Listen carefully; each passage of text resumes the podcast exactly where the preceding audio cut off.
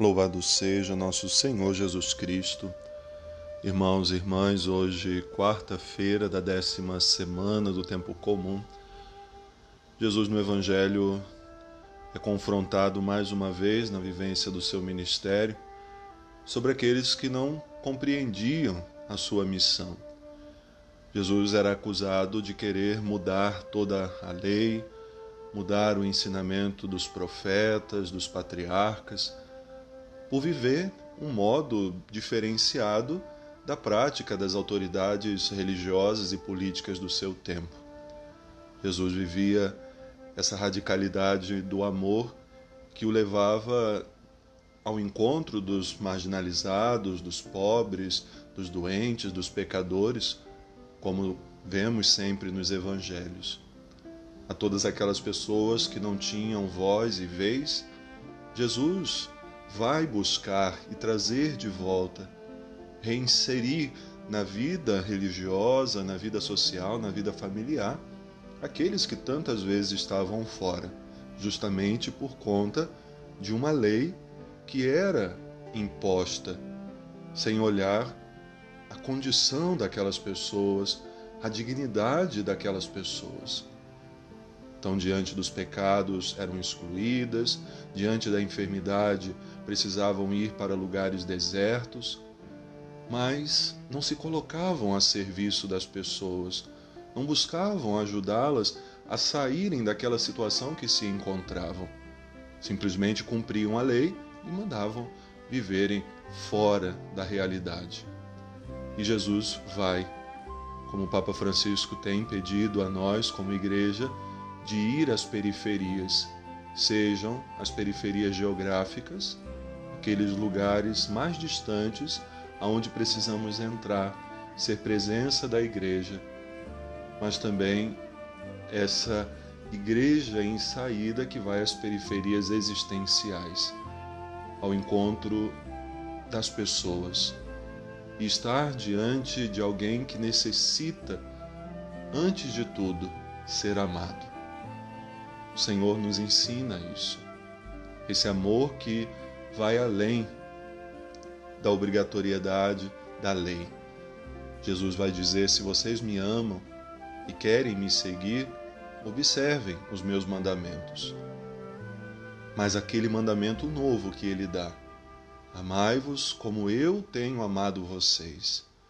E essa vai ser a vossa identidade. Essa é a identidade da igreja. Ao longo dos séculos, a igreja tem buscado ser esse testemunho do amor.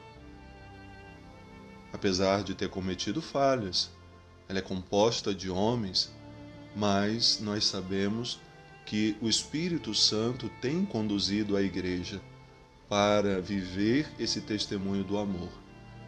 Um amor que cumpre sempre aquilo que o Senhor ordena. São Paulo na primeira leitura, vai falar também sobre essa dimensão da lei. Se lá na antiga aliança observavam as leis, cumpriam os mandamentos, por que não agora, movidos pelo Espírito, não viveremos também aquilo que ele nos pede? Uma igreja que é impulsionada pelo Espírito Santo, aquele Espírito recebido no Pentecostes, celebramos há poucos dias, podemos dizer, somos chamados a viver sob o influxo da graça esse testemunho do amor.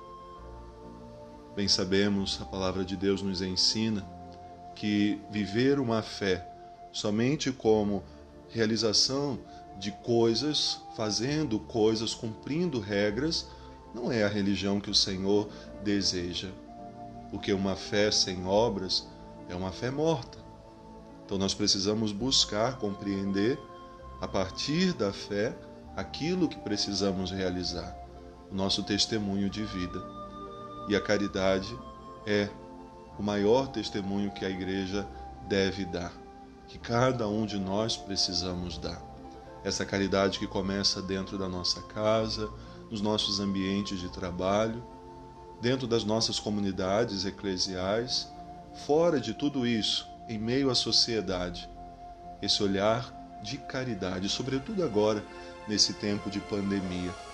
Somos chamados a olhar a realidade e fazer aquilo que é possível. Nossas comunidades têm ajudado tantas pessoas que estão vivendo à margem da sociedade por conta da pandemia. A igreja em nenhum momento se fechou à caridade. As pastorais sociais, as obras de caridade foram aquelas que não pararam em tempo algum, porque o testemunho do amor precisa ser dado a todo instante. Nutridos pela palavra, nutridos pela Eucaristia, vamos nos fortalecendo cada dia para ser no mundo a igreja do amor, do amor de Deus anunciado pelas nossas ações, pelo nosso testemunho particular, mas também pelo testemunho da igreja toda. Boa oração, que Deus abençoe.